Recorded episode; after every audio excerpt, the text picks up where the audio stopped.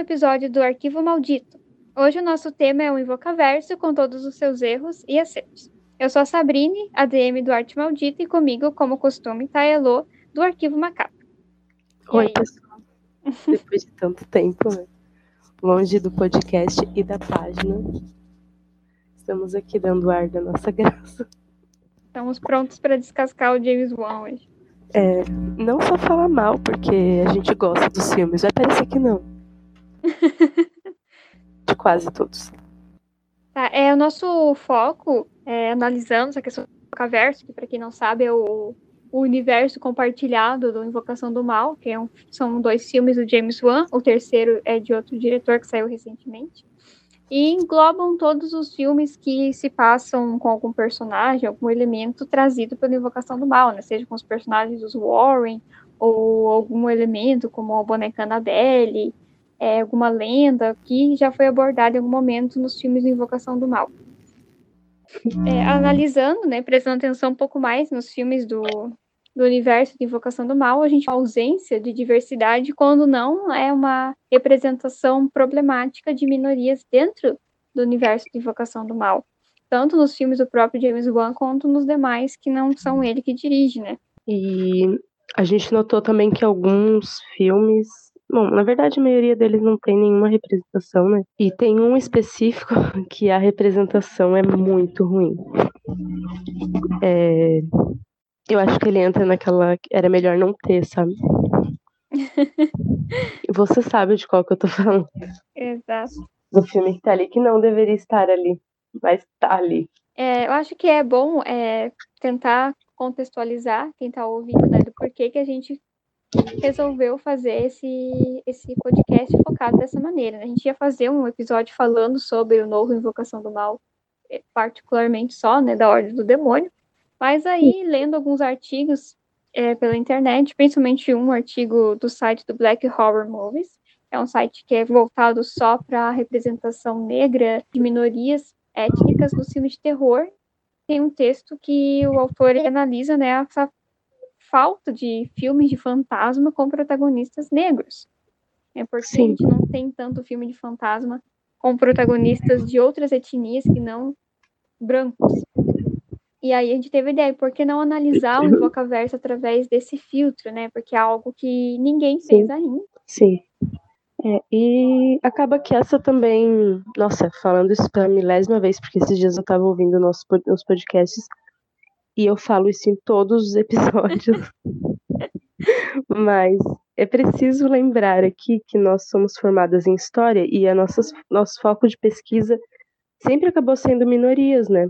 Uhum é, mulheres, no meu caso também pesquisei bastante sobre indígenas, mas quem trabalha uma minoria acaba pesquisando sobre outras, você acaba olhando as coisas através de algumas de uma lente muito diferente, né? Porque você passa a procurar mais por essas minorias nos filmes e querer entender qual é a representação delas, né? Então, não tem como a gente não fazer isso. Então, desculpa.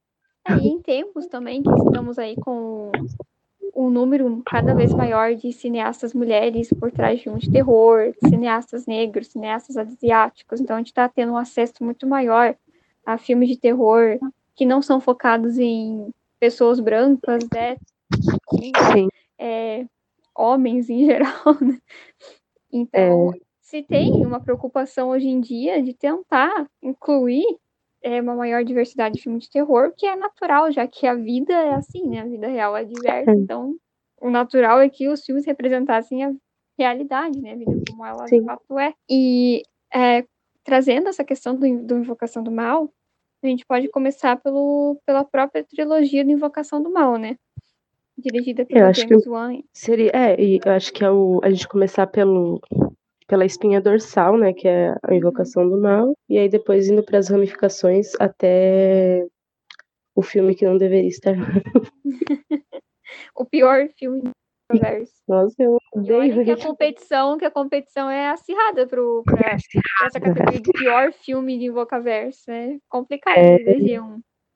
Olha, eu vou só para não ficar nenhuma dúvida. Nós gostamos Alguns. Legal. Sim, gostamos do James Wan, a direção dele. É, inclusive o James Wan é um dos meus diretores favoritos. Esse é aquela minha a culpa que eu carrego dentro de mim. Porque o homem é complicado, né, na questão de representatividade em todos os filmes dele, mas ele é um dos meus diretores favoritos. Eu gosto muito dele. Nós estamos fazendo uma crítica, mas isso não quer dizer que nós odiamos, tá?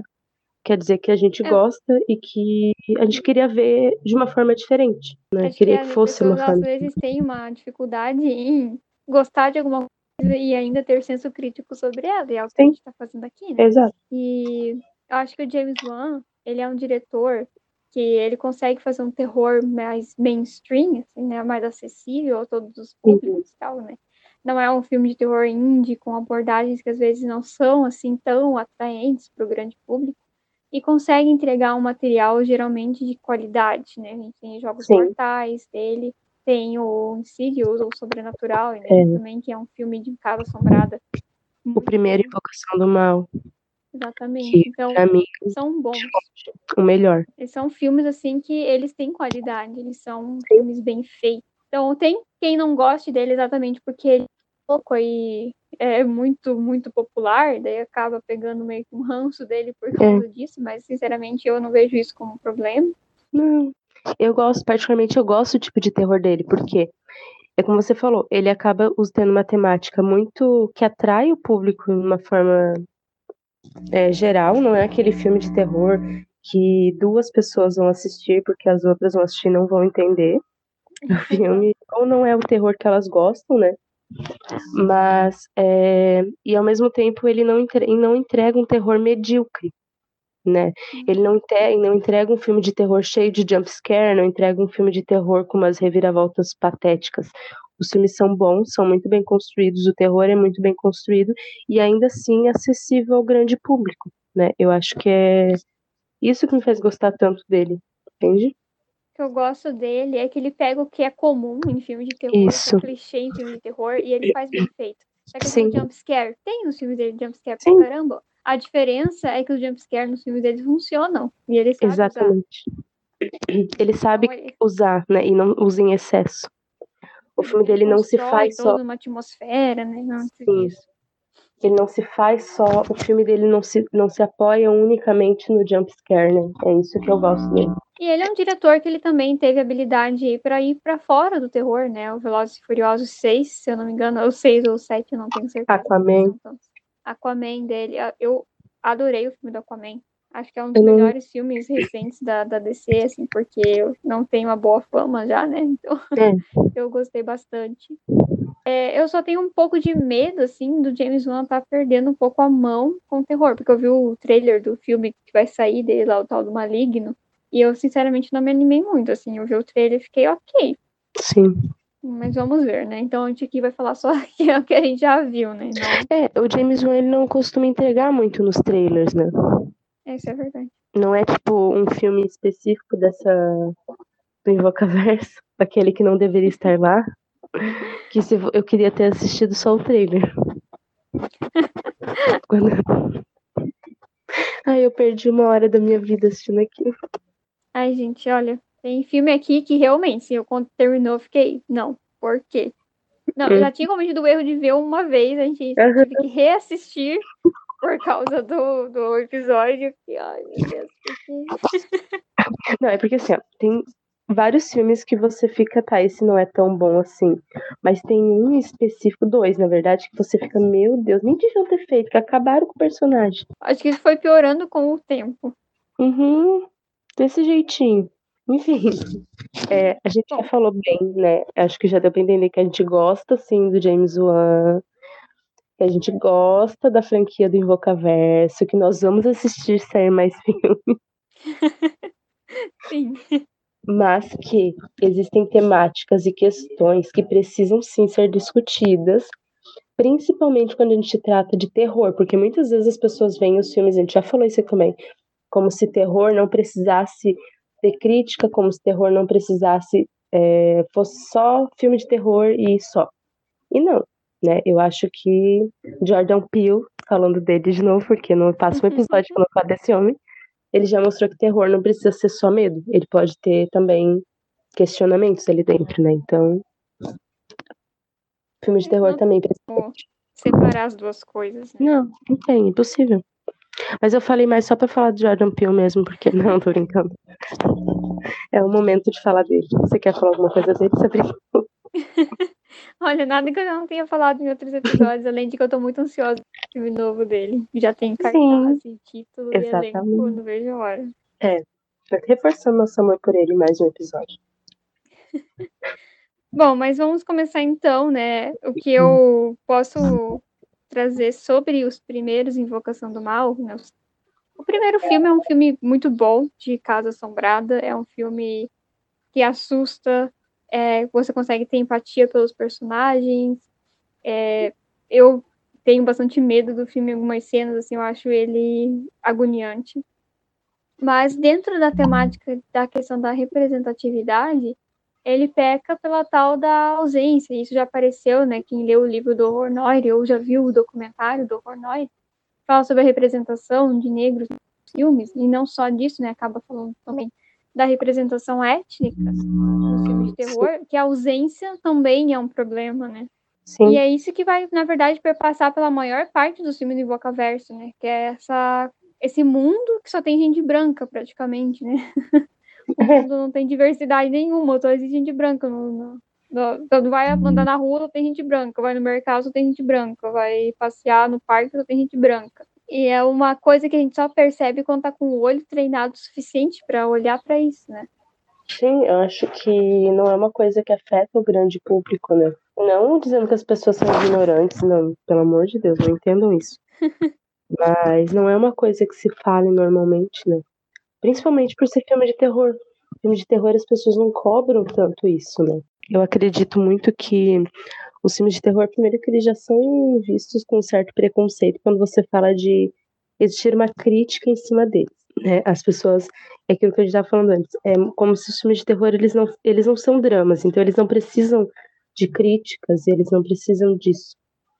Né? E então a gente já tem que parar por aí, porque a gente nunca pode esquecer que filme de terror também é feito, escrito, dirigido e produzido por pessoas. E esse essas pessoas, elas colocam ali o que elas acreditam, né? Então, você ter um né? é, você ter um filme somente com pessoas brancas, tem um problema aí.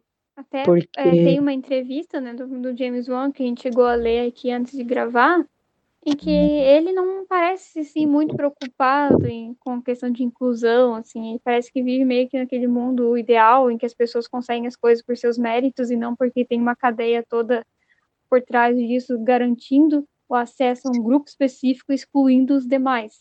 E, e isso não é uma coisa exclusiva dele enquanto indivíduo, mas é algo que a maioria das pessoas pensa, né? Exatamente. Então, é, essa entrevista dele foi, foi assim, muito útil para a gente realmente entender qual é o pensamento dele.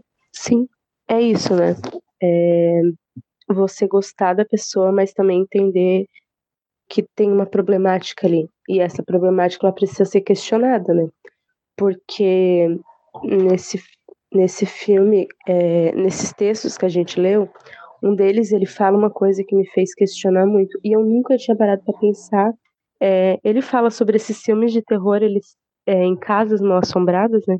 Eles sempre terem famílias brancas e famílias brancas porque você precisa e aí colocando uma aspas gigantescas aqui porque eu estou só reproduzindo, né?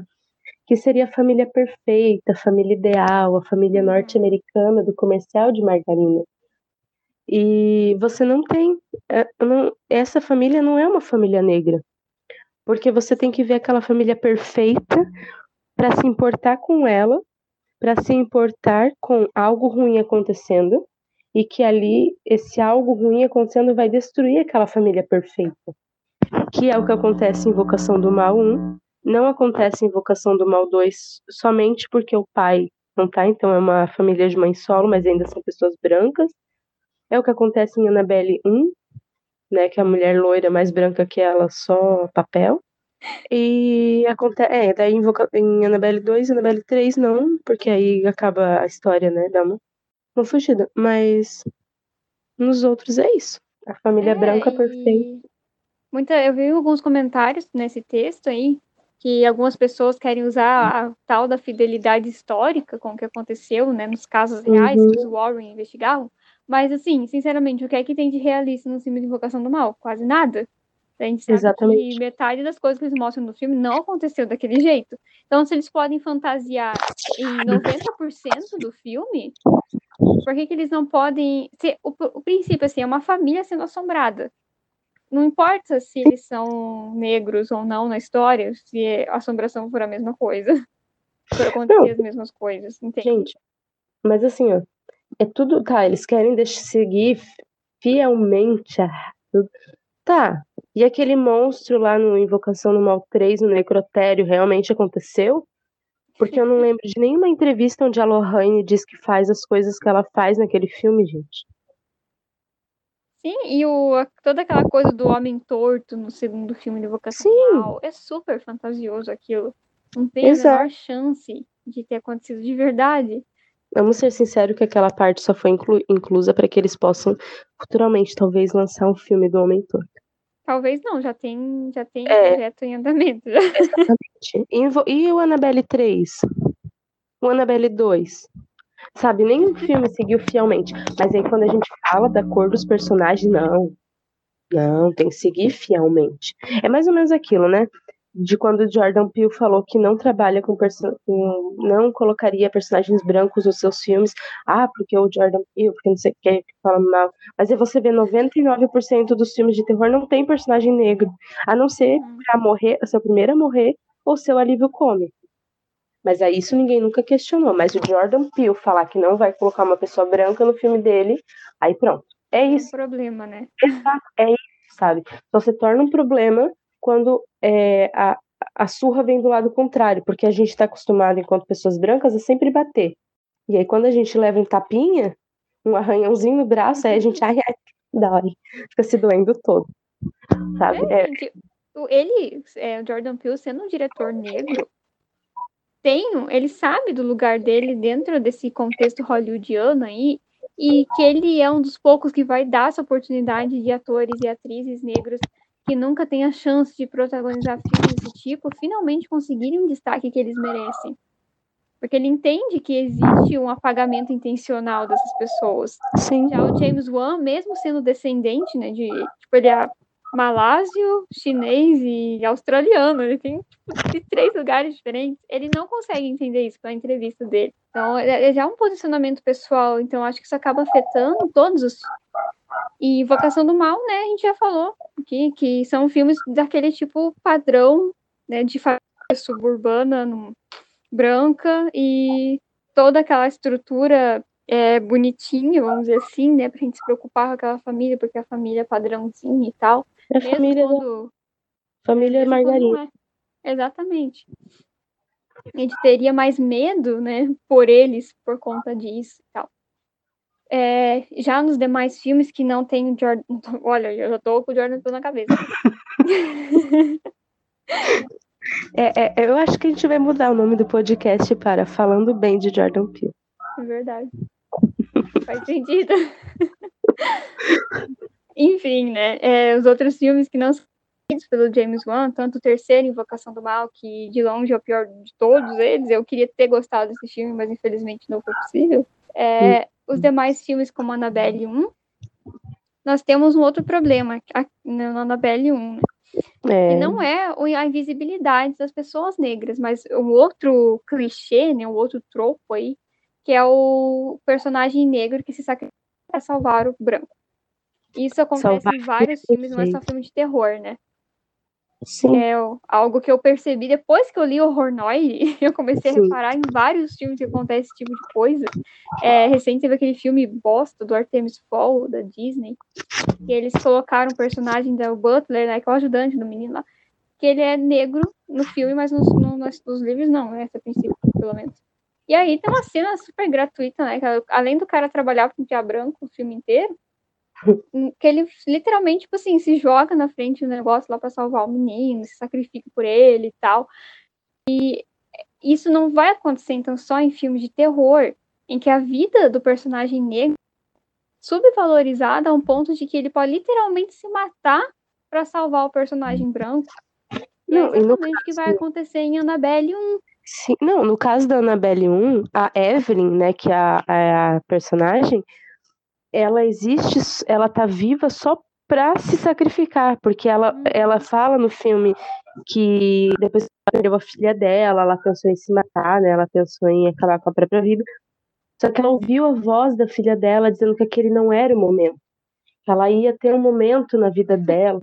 E aí você Pô, vai ter outro momento para se matar. É, é. É, né? ela, ela literalmente, literalmente, ela tá viva unicamente pra se matar pela família branca, pra dar a vida dela pela bebê. Pela mãe, no caso, que a mãe ia se jogar no lugar dela. Ela é, é protagonista branca não pode se matar para salvar o próprio filho, mas uma pessoa que ela acabou de conhecer, com um relacionamento assim, raso pra caramba, que não tem uma ligação emocional forte entre as duas, assim como eles querem intencionar que tenha, né? Porque eles querem criar a ideia de que elas têm uma ligação ali, né? Sobrenatural que faz É, com que a mulher queira se sacrificar por ela. Mas eu não sinto isso quando eu vejo o filme. Não, também não. Eu só vejo uma mulher gratuitamente se jogando pra morte pra salvar uma família de gente branca. Sim. E eu acho outra coisa problemática nesse filme, que desde o primeiro momento que a Evelyn aparece, o filme tenta te indicar que ela não é uma boa pessoa, Uhum. porque quando ela dá um livro lá, né, pra, pra protagonista, que é péssima, inclusive, ela tem, na vitrine lá tem um livro com alguma coisa do capeta escrito na capa. Então, tipo assim, sempre que a personagem aparece, fica uma aura meio dúbia sobre ela ser boa ou não Uhum, ser boa. Você nunca sabe, Então, né? Exatamente, então você nem consegue assim, criar uma empatia com ela até chegar o momento da morte, porque até, até aquele momento ali eu ficava na desconfiança quando eu assisti pela primeira vez de que ela talvez nem quando ela boa. se joga lá pra salvar, você ainda não cria uma empatia por ela. Você só Uhum. consegue. Eu não sei você, mas a primeira vez que eu assisti o filme, né? É, eu só consegui pensar, nossa, ainda bem que ela se matou e não foi a, a, personagem. Olha, eu assisti filme pela primeira vez eu tava muito entediada, assim, e a segunda vez foi pior ainda. Não, a primeira vez que eu assisti, ela não. Ainda eu só consegui pensar assim, a primeira vez, né, gente? A primeira. Deixa muito claro pra vocês aqui que a filme de terror e que eu gostei de filme de terror foi Invocação do Mal. Não faz muito tempo, faz pelo menos faz tipo uns seis anos. Né? E eu comecei a ter uma visão hum, diferente. É, foi faz uns dois ou três, sabe? Na faculdade. Então, quando eu vi a primeira vez, eu ainda não tinha esses olhares críticos. E eu só consegui pensar, nossa, ainda bem que ela se matou e não deixou a Mia se matar. Não vou mentir, foi o que eu pensei a primeira vez. Hoje, reassistindo, eu não tenho mais o mesmo pensamento. Hoje, reassistindo, eu gosto da Evelyn, mas na época não foi desse jeito. E eu acredito que grande parte das pessoas não pensem como a gente pensa agora também. É porque a personagem da Evelyn é colocada no filme pra ser descartada desde o começo. Então eles nem se preocupam muito em, em, a gente sentir uma empatia por ela muito forte, porque já têm consciência de que ela tá morta desde que o filme começa. Sim. E aí agora eu, eu abri aqui para olhar o elenco do filme. Gente, é muito bizarro. Tem uma pessoa negra. Ela. Sim. E esse elenco é tipo super branco, inclusive, né? Hum. E assim, é um filme que eu não consigo sentir empatia por ninguém, assim, a personagem principal, que é a Mia, eu acho ela chata, chata, chata. Ela é boba. É, ela não convence em nenhum momento, assim, ela é cheia da delicadeza demais, sabe? Ai, meu Deus, ela é muito chata. Quando ela faz cara de susto, assim, não te convence, ela tá com medo. Eu não conseguia, tipo, torcer por ela, por aquele bebê. E, e eu só pensava assim, essa Annabelle não faz merda nenhuma nesse filme, não se mexe, não faz nada. E qual é a graça de, um de uma boneca no filme que podia ser literalmente qualquer coisa? Já que ser uma boneca não faz diferença nenhuma na vida dela. Não. Então, assim, Annabelle, pra mim, é um dos piores filmes. Não chega a ser o pior, mas é, é muito ruim. Annabelle 2 ainda tem alguns momentos um pouquinho melhores, mas eu também acho ele um roteiro carregadíssimo, que não era necessário, é, mal pensado Uhum. assim mesmo, sabe? Seu ranking, assim. Tipo, se você Do fosse fazer um melhor ranking Do melhor pro pior. melhor pro pior, acho que fica mais fácil. Do melhor pro pior? É. O melhor é o primeiro Invocação do Mal, depois o segundo Invocação do Mal.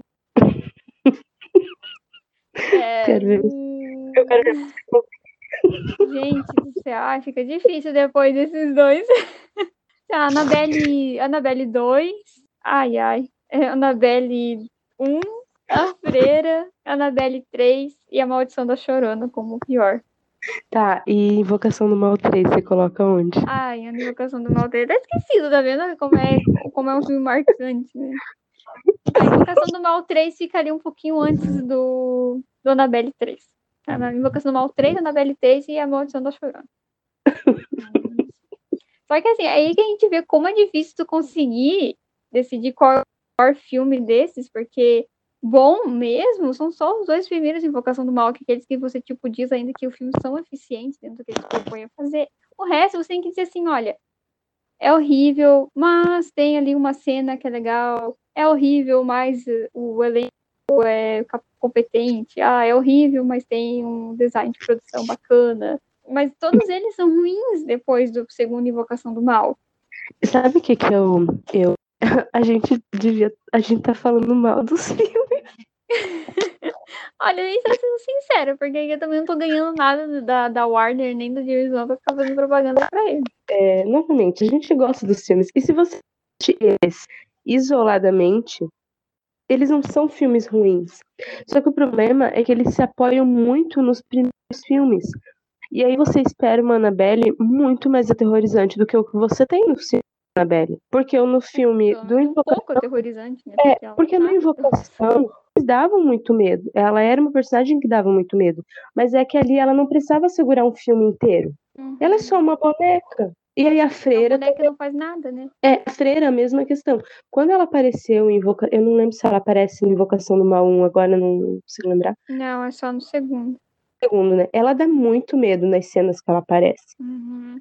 Só que era aquilo que eu tava te falando aquele dia. Quando você vai prestar filme, ele não tem galera. É isso, né? Não tem um planejamento, parece que, pra fazer as coisas. É, é tudo assim, é tudo no, no improviso. É isso- essa é a impressão que eu tenho, é tudo no improviso, o, a É, e a freira. gente percebe isso pelo final também de outros filmes, né? Eles tentam ligar a Annabelle 2 com a Annabelle 1, mas quando você assiste os Uhum. filmes na ordem correta, não faz o menor sentido. Não. Não tem porquê que a, aquela menina do final do filme da Annabelle 2 ser a guria que vai matar a Mia lá no começo do filme do Annabelle 1. Aí você fica se perguntando que raio que aquela boneca saiu do porta-mala do carro e foi parar lá na casa da guria com presente do noivo dela. E, ai, assim, é tanta coisa que não faz sentido que você, uma hora que você desiste de ficar pensando, porque se você pensar muito, dá raiva, sabe? É, tem alguma, algumas, algumas coisas que parecem muito forçado, né? É que eles querem criar uma unidade nesse Invocaverso, né?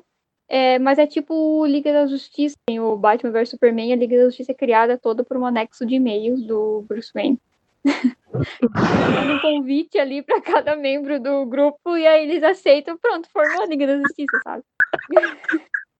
então, eles, eles forçam o negócio para unir, sendo que não tem como. E aí você, espectador, fica se sentindo ofendido, porque parece que eles acham que você é tão burro que você não vai perceber. Sim. Meu, eu acho que eles teriam arrasado se eles tivessem feito muitos filmes com os Warren ligando, mas tipo, filmes isolados, sabe? Como aconteceu no 1 e no 2, eles não têm ligação entre eles. Você tem ali os dois personagens e você gosta deles, e por isso que você vai assistir outros filmes.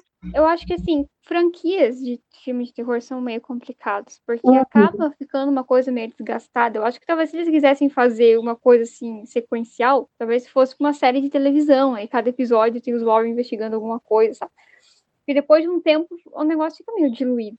Começa a não funcionar mais também. É, você quer falar sobre o pior filme? Bom, aí nós chegamos, então, ao fundo do poço, né? Eu diria que o fundo do poço é a freira.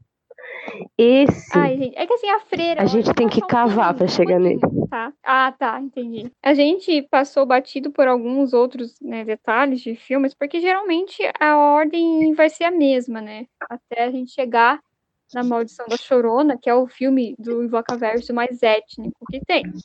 Porque o resto, ou você não tem nenhum personagem étnico, né?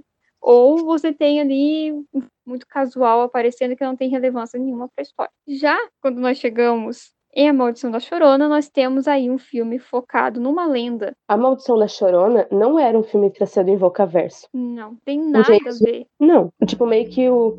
A única coisa que liga lá é aquele padre. E eu ainda acredito que foi tipo assim, o James Wan tentando dar uma de legal. Daí ele se colocou lá meio como produtor do filme, deu uma, uma, uma chance ali pro filme. Meu, gente, eu não quero nem falar sobre esse filme. Nem, nem falar o que eu acho sobre o filme. E depois ele pegou o terceiro filme de. Ele pegou o terceiro. Posso estar sendo extremamente dura, mas ele pegou o terceiro filme de Invocação do Mal. Ele pegou uma franquia de sucesso, uma franquia pronta. Que ele só precisava. Entendeu? Ele não precisava fazer nada, ele só precisava dirigir o filme perfeito. E o filme é ruim. Pronto. Eu, a gente chegou a pesquisar, você já tinha dirigido algumas outras coisas antes, mas não, tipo, ele tinha dirigido acho que uns curtas, assim. Qual é o nome dele mesmo? Michael Chaves. Michael Chaves, isso aí. Então, assim, é um cara que ele ganhou de presente aí o fato de dirigir alguns filmes dessa franquia toda, né?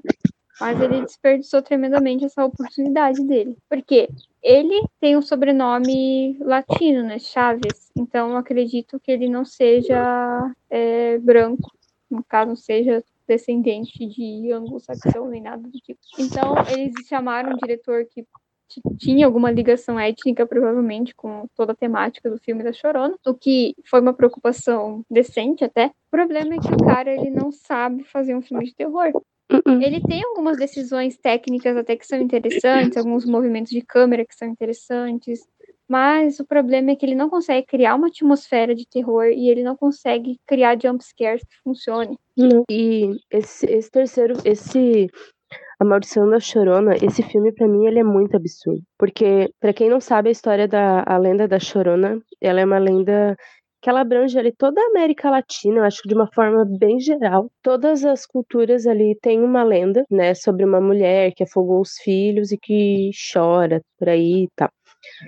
Meu, eu não sei você, Sabrina, mas eu acho que tinha um caminho muito bom para seguir com esse com essa lenda. Ele fez uma, uma coisa, tipo assim, no funeral das crianças lá. Gente, eles mostram uma um, uma família mexicana. E assim, é uma coisa muito caricata, sabe? Tipo, como se todos os mexicanos fossem supersticiosos e todos fossem daquele jeito. Até o padre largou, tipo, de ser padre para ser um, um, sacerdote lá, enfim, sei lá o que, que ele me né? E mexer com aquelas coisas super, de superstição lá. E eu não tô falando aqui, não, meu, não tô tentando desrespeitar as outras religiões. Não é isso. Mas é que parece que a seriedade, e isso foi uma coisa que você me falou, a seriedade só tá quando você trata de religião é, cristã. Quando você coloca outras religiões, parece que vira circo. Uhum. Qualquer é coisa aquela pode. Cena, né? É, tipo é aquela cena do cara lá com aqueles três ovos lá, ovos, sei lá como tá. E aí um deles explode na cara da mulher. Não tem graça, caramba. Pra que tentar fazer uma o coisa engraçada? Esse filme é muito forçado. É, mas é, tipo, eles tentam fazer uma coisa engraçada com uma coisa que não tem graça. Porque aquilo ali é fé de alguém.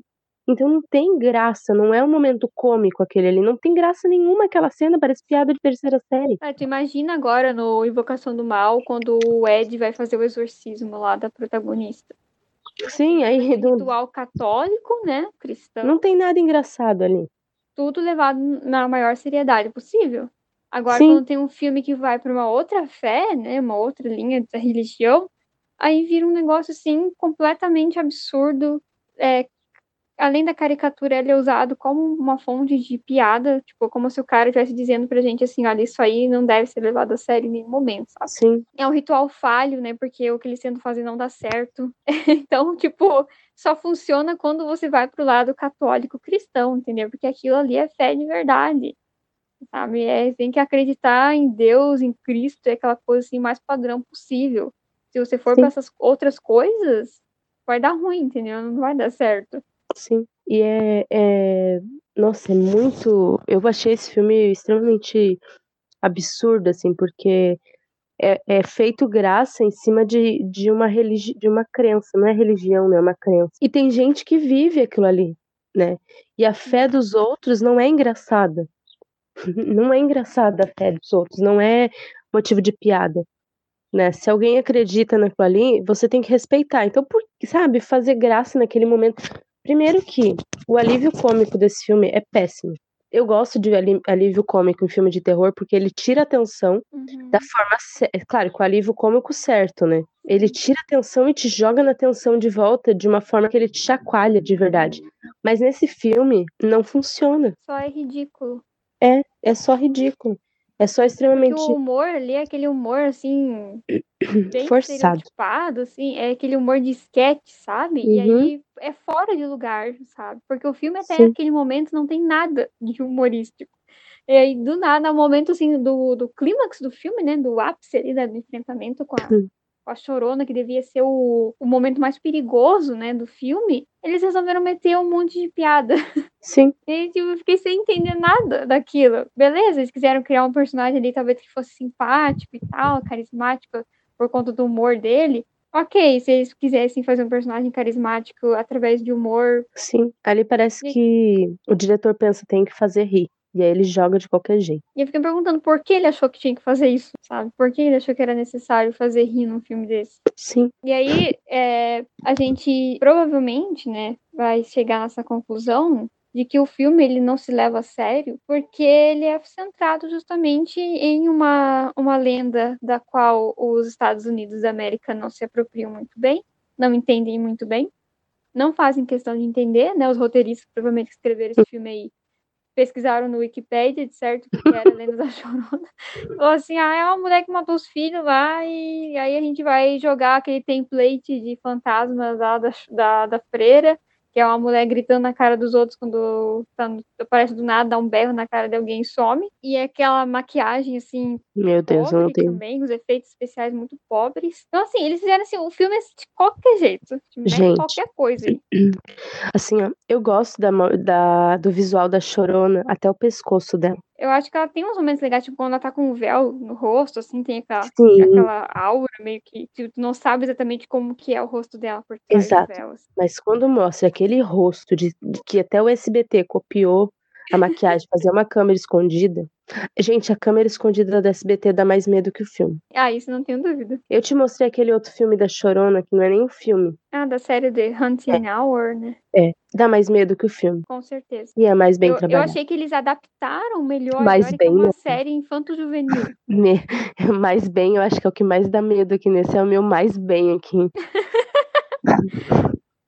Melhor trabalhado, eu sei falar, tá bom? Eu gosto muito da, da cena nesse, na- nesse episódio do The Hunting Hour, em que ela tá levando as duas crianças pra dentro do rio e o menino vê ela afundando com as duas crianças, assim, tipo, Uhum, é uma cena muito bem feita e te dá uma tensão, assim, tipo, ela já foi, né? Levou as crianças embora, agora Sim. não tem jeito mais. Eu também gosto de como eles fazem um paralelo ali com a lenda da, da, da Chorona, com a situação da mãe da família, né? sim, Tipo, tem uma família ali que tá meio que des- desestruturada, o pai passa muito tempo longe e a mãe tá sobrecarregada. E eu fico pensando assim, se essa série não fosse infanto-juvenil, até onde eles poderiam ter ido com isso, sabe? Com Sim. uma mãe sobrecarregada, com o marido que não tá presente na família, e ela tendo que cuidar de criança, tendo que trabalhar, tendo que cuidar da casa. Toda essa história da Chorona original ter matado os próprios filhos, porque também tinha um problema ali com o marido, poderia ter se tornado uma coisa assim, nossa, sabe? Uma sim.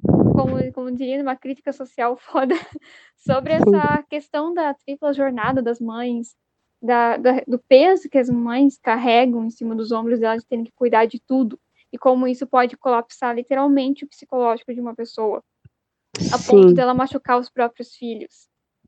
Então, assim, nossa, gente, eu, assim, eu não sou roteirista, eu não sou merda nenhuma, não sou formada em cinema, não sou nada. Mas, assim, eu garanto que eu escreveria um roteiro melhor do que a merda que escreveram pra esse filme da Maldição da Chorona. É, a gente estava até conversando aquele dia, né, sobre que o roteiro ele poderia ter ido por um outro caminho e o filme seria muito melhor, né, sobre você ter aquela dúvida, porque tem a dúvida no filme, mas só para quem tá vendo de fora, dentro a gente Uhum. não tem, né, sobre Exato. será que é a mãe que tá machucando os filhos ou é a chorona, né? Eles poderiam ter trazido essa dúvida pro filme inteiro, né? Pois é. E ali no- nesse trabalhado. episódio do Hunting Hour, eles têm a questão daquele, daquela estátua, né? Se tivessem usado esse conceito, talvez a mulher tenha acabado adquirido essa estátua em um determinado momento da vida dela. E aquilo passa a sofrer, ela passa a sofrer um tipo de influência, né? Essa maldade ali, do que da tragédia, do que aconteceu com a Chorona. Mas ficar nessa linha do será que realmente tem alguma influência ou ela tá só realmente tipo, entrando em crise porque ela não aguenta mais tanta responsabilidade? Sim. E outra coisa é quando a gente fala sobre essa questão religiosa, né? Quando a gente fala sobre a questão ali da- das situações que envolvem a igreja cristã, né? é tudo muito organizado, você já notou? Sim, super. Tipo, Invocação do Mal 1, Invocação do Mal 2, né? Você tem os Warren, eu não sei se é assim fala, assim, você tem eles indo atrás da igreja para pedir permissão, e aí no final eles só fazem aqui mais o que ser feito, e aí, sabe? E aí, Uhum. quando você chega no da Chorona, que tá tratando de uma outra crença, um outro sistema de crença, você tem, parece uma coisa muito bagunçada, né? Você não Parece, se tipo, tem que qualquer um pode fazer aquilo. você não tem muito para onde correr, uh, você não tem muito para quem pedir ajuda, e aí você pede ajuda, mas é feita aquelas coisas bagunçadas, e mesmo essas coisas não dão certo, e você tem uma mãe que tranca os filhos e desenha na parede.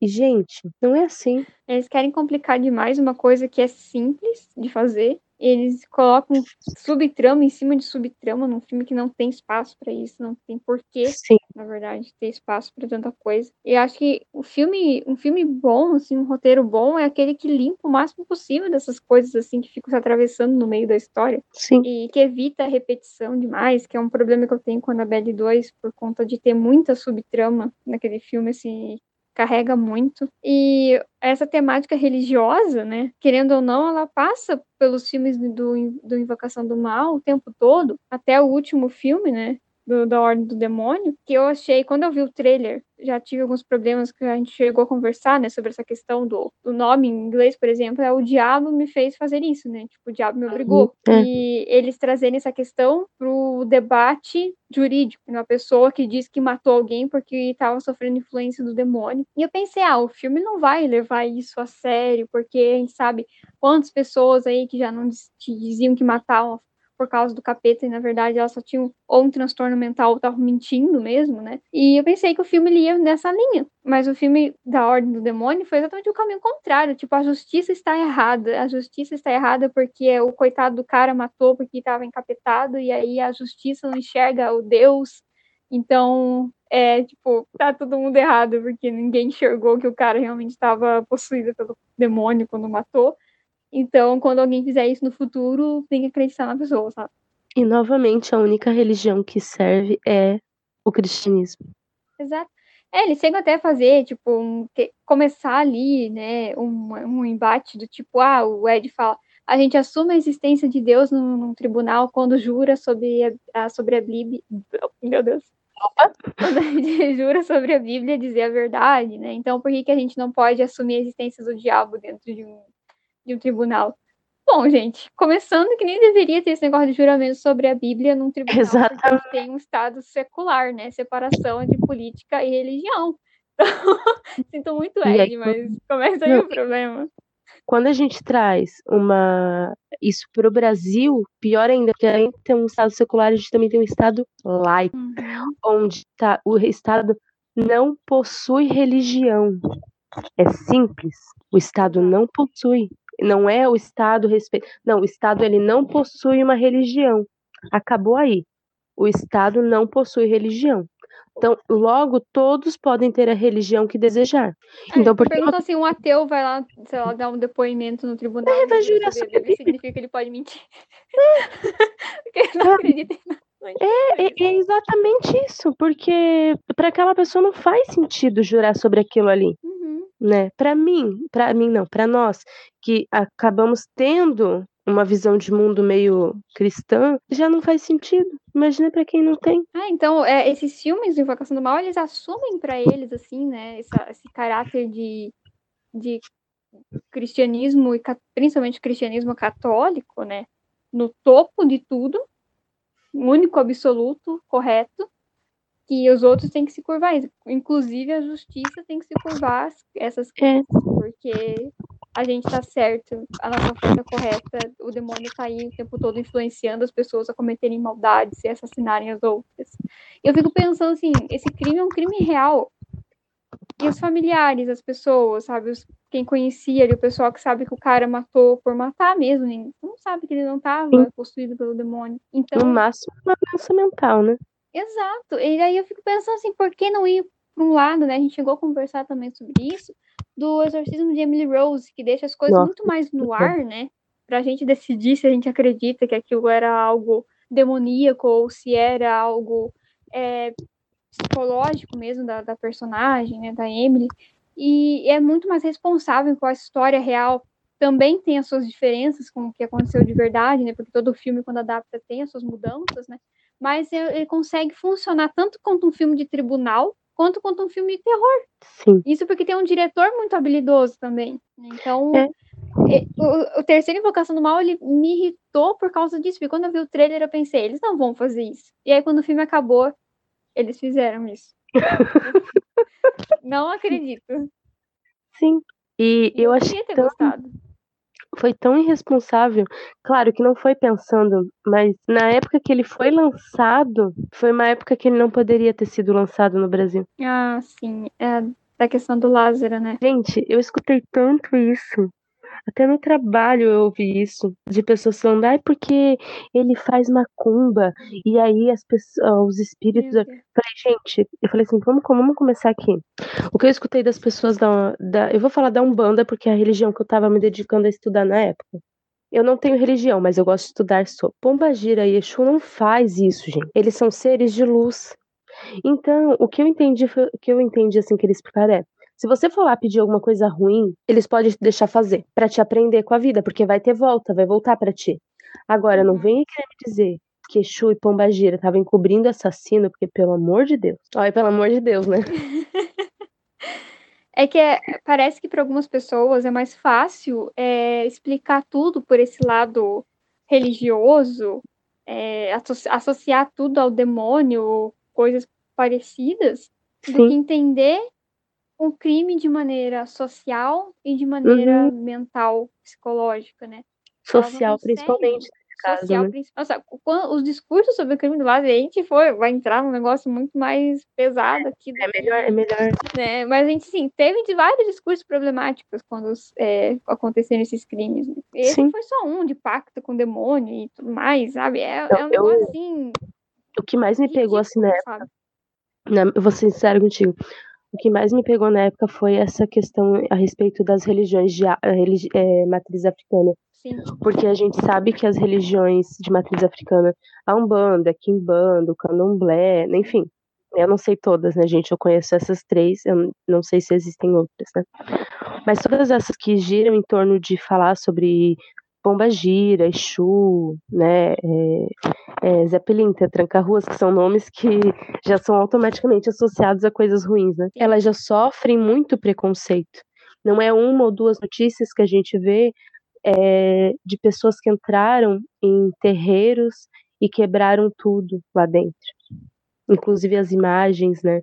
É, não, é, não são poucos os casos que a gente vê de gente que vai nas oferendas, né? Eu não sei como é que se chama, não sei se chama oferenda, gente. Desculpa se eu tô falando errado, né?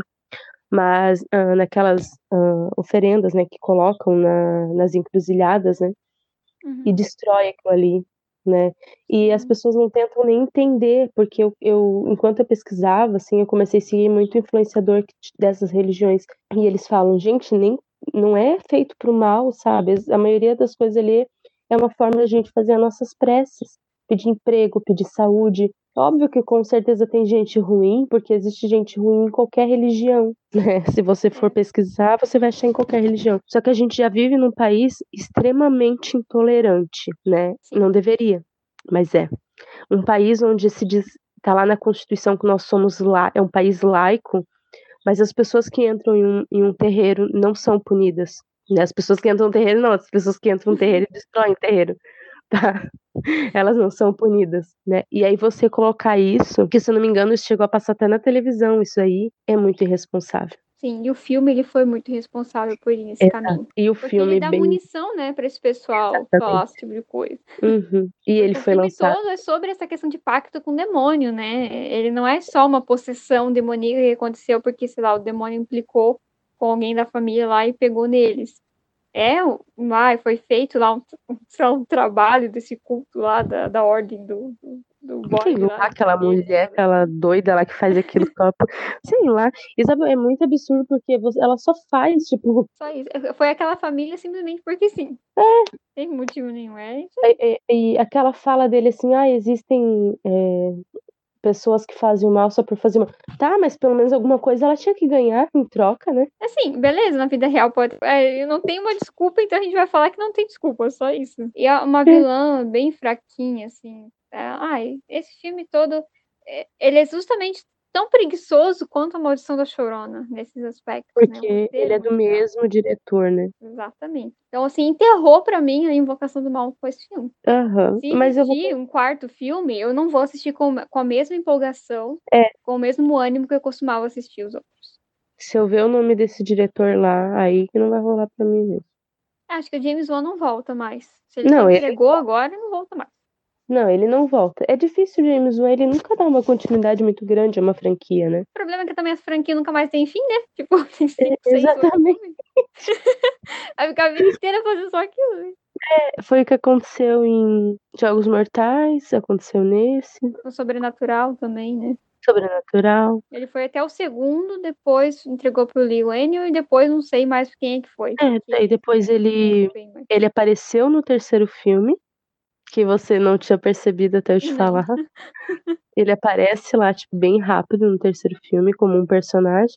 Eu acho que, de certo, ele tava passando ele no estúdio, alguém gritou. É, Mas é só porque também o Lee Waniel e ele são amigos, né? Então, tipo, É. tem uma ligação entre os dois ainda, né? Eu, Eu acho que não, o Lee Waniel tá se saindo melhor nos últimos filmes que ele tem feito do que o James Wan. Pode ser.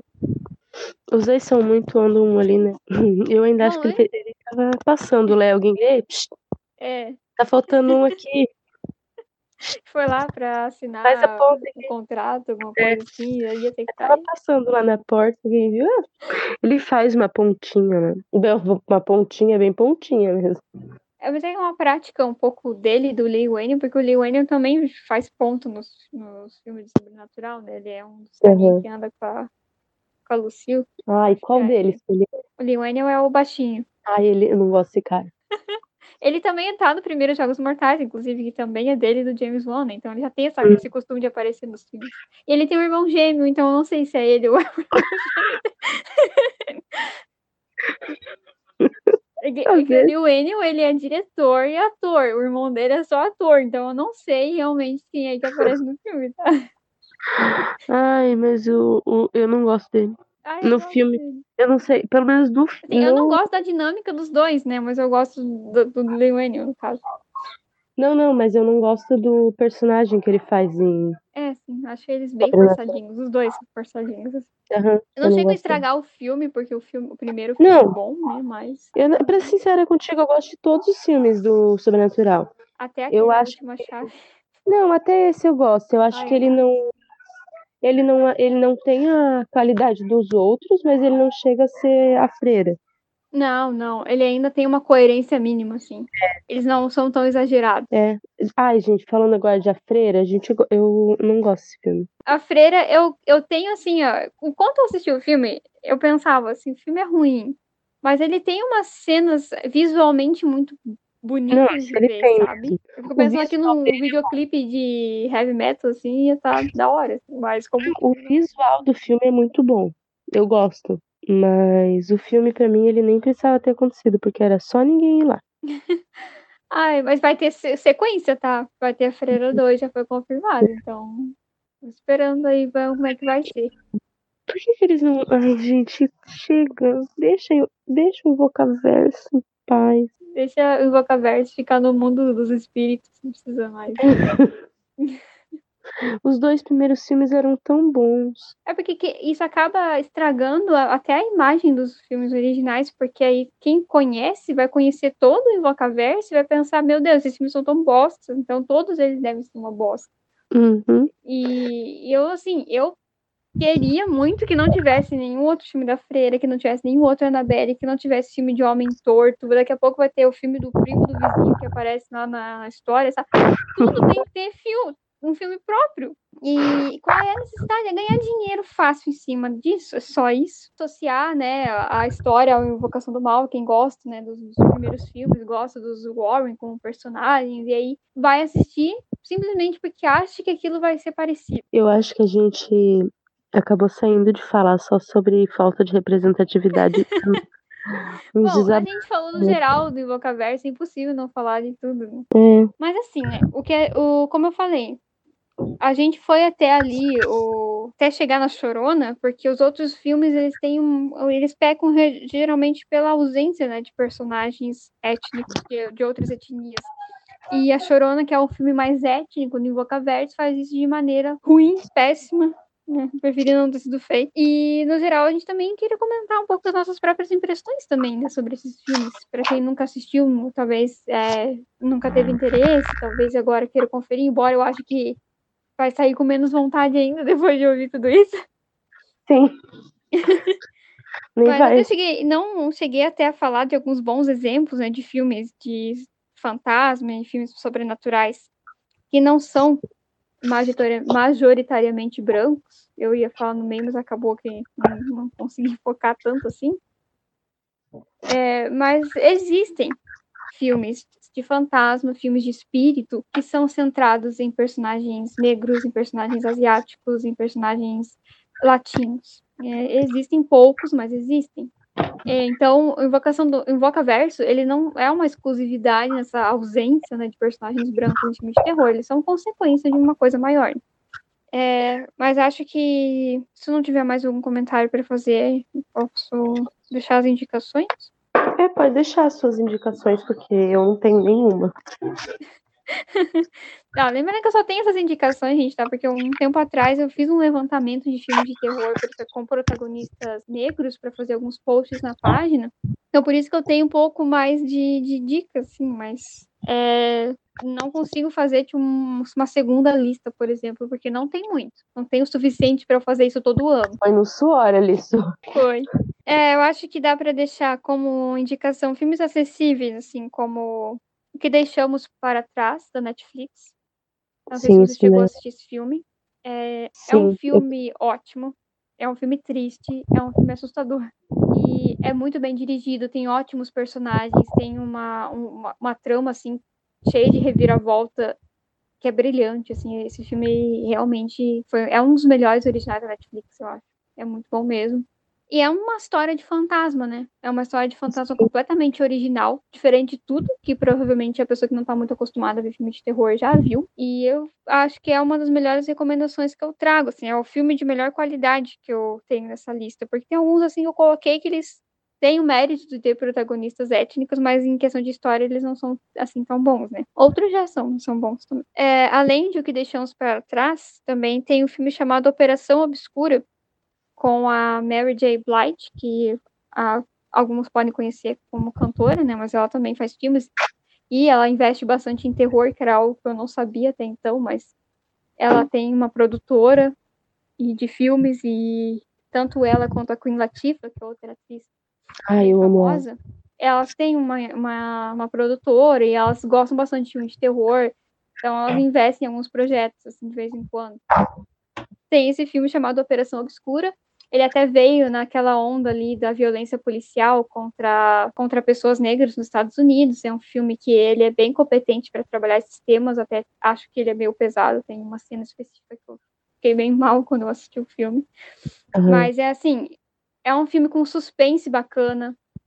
É, ele realmente ele é um filme que foi feito num contexto bem específico, sabe? Uma resposta, né? Um, uma reação ao que estava acontecendo lá no caso do George Floyd nos Estados Unidos. Então, ele tem todo esse contexto. Eu achei muito bacana eles trazerem isso, inclusive, para um filme de terror, né? Então, é um, são os é, filmes que eu, que eu gosto. É, na Companhia do Medo, é um filme que passava direto na Globo. é estrelado pela Halle Berry e a Penelope Cruz. Eu não sei se é, se é assim que fala Halle Berry, mas enfim. É, ela é famosa, então não sabe de quem ela dispensa apresentações. É um filme de fantasma também. É um filme que aborda a questão de vingança pós a morte, né? Então, é um filme que eu gostava bastante quando eu era criança. Faz um tempo que eu não vejo para saber o que eu penso dele hoje em dia, né? Mas eu acho que é um filme também. É, ele só tem ela, né? E a Penélope Cruz como protagonistas não brancas. No caso, o resto do elenco é majoritariamente branco também, mas o fato de ter duas mulheres que não são brancas no filme como protagonistas, eu já acho que é uma, uma, uma boa contribuição. Além da questão da representatividade negra, a gente tem Atividade Paranormal 4 ou 5, não tenho lembranças agora. Acho que, se eu não me engano, é o Dimensão Fantasma, que é estrelado por atores descendentes de mexicanos nos Estados Unidos. E tem o filme Aterrados ou Aterrorizados, que também é do Netflix, é um filme argentino de fantasma. Ele começa meio que com aquela história padrãozinha de equipe paranormal indo investigar uma casa assombrada, mas aí o negócio descamba um bagulho muito mais bizarro.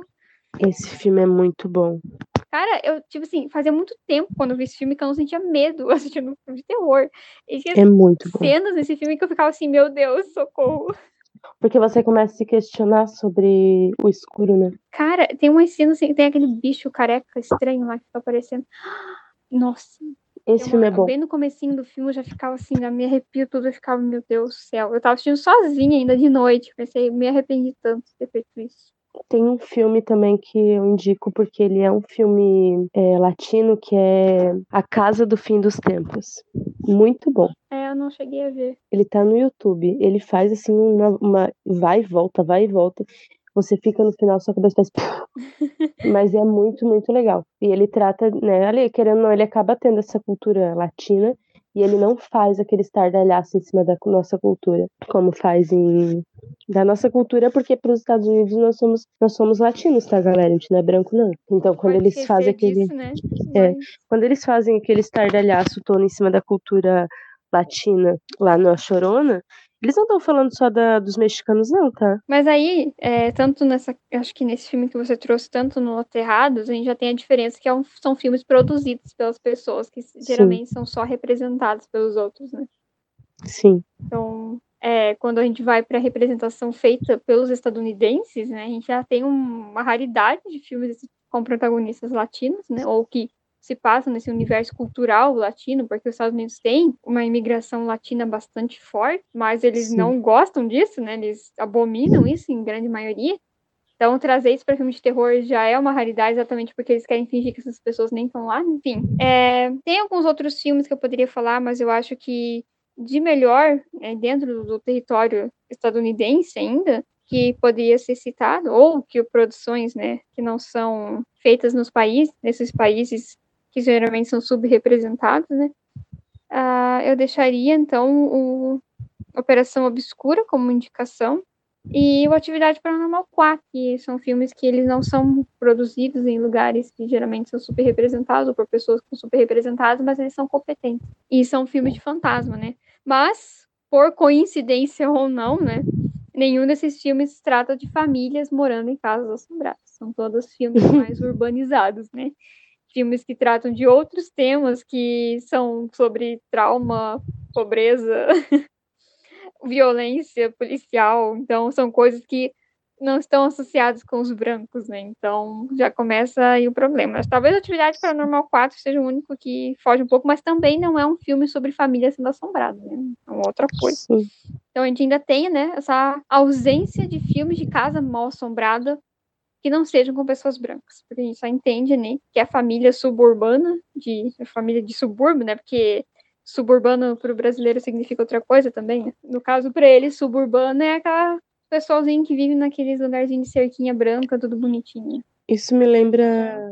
Isso me lembra, me lembrou agora uma coisa muito aleatória que eu vou falar aqui, tá? De um. Quando eu ainda tinha felicidade dentro de mim. e vontade antes de trabalhar onde eu trabalho agora, é, eu comecei a escrever um livro de terror. E no meu livro, meu personagem era sobre uma casa assombrada. E o meu personagem, ele era um personagem, uma personagem negra. E, e eu me sentia meio estranha ter escrevendo aquilo porque eu não lembrava de nenhuma outra representação de uma pessoa negra em uma casa assombrada. E aí agora eu paro pra pensar que não tem. É, realmente, a gente não para para reparar até a gente ser confrontado Sim, com conhecimento específico, né? Porque tudo isso só veio para mim depois da leitura do Horror Noire, sim, foi um, na verdade foi um, um livro que não só para filme de fantasma, mas para outros me abriu muito os olhos, né? Como eu falei, o Vocaverso ele não, né, ele não é especial no que diz respeito à falta de representação. sim. Ele é só mais mais uns filmes, né? O problema é a chance de abordar questões étnicas, ele faz isso de maneira forte. É bem importante. O que eu tava, o que eu falei ali também, acho que é importante voltar um pouquinho, é ali quando eu falo sobre a questão dos latinos para os Estados Unidos, é que, gente, embora o Brasil tenha a péssimo hábito de achar que é branco, para fora a gente é só latino, tá? Para ele nós somos só latinos. Assistam Bacurau que vocês vão entender. É, exatamente. é. Ó, nós falando de Bacurau também. Mesmo depois de tanto tempo. Então, quando eles falam ali de uma cultura latina daquela forma tão ridícula, sabe, que eles fazem ali, eles também estão falando da gente, porque para eles nós somos só latinos. Para eles da fronteira dos Estados Unidos para baixo, todo mundo mexicano. Exato.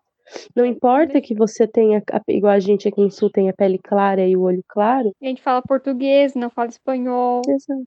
A gente ainda é só latino. E eu não sei você, Sabrina, mas eu sinto muito orgulho de ser latina. Ah, eu também. E eu falo mesmo, eu, não, eu sou latina. Porque o Brasil tem a mania de achar, esquecer que é latino, né?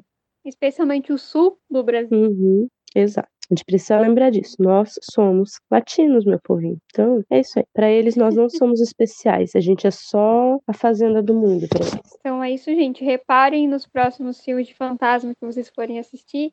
E já deixando também um, um, um extra aqui, que o James Wan disse que quando ficasse famoso e rico, ele ia colocar mais diversidade nos filmes dele. Mas o filme novo hum. dele não tem praticamente ninguém que não seja branco. Então, acho que isso aí ficou só no discurso mesmo. É, infelizmente. É isso. é isso. Tchau. Então é isso, pessoal. Espero que vocês tenham gostado do episódio e não tenham achado que a gente odeia muito o James Wan ou os, os filmes do, Invoca, do Invocaverso no geral, apesar de que a gente não é muito fã de todos eles. Mas a gente quis trazer aqui, né, a nossa opinião crítica sobre aquilo, como eu falei no começo do episódio, né? A gente pode gostar de alguma coisa e ainda ter opinião crítica sobre ela. Não precisa passar Sim. pano para tudo que a gente que a gente gosta faz, tá? Isso até é perigoso.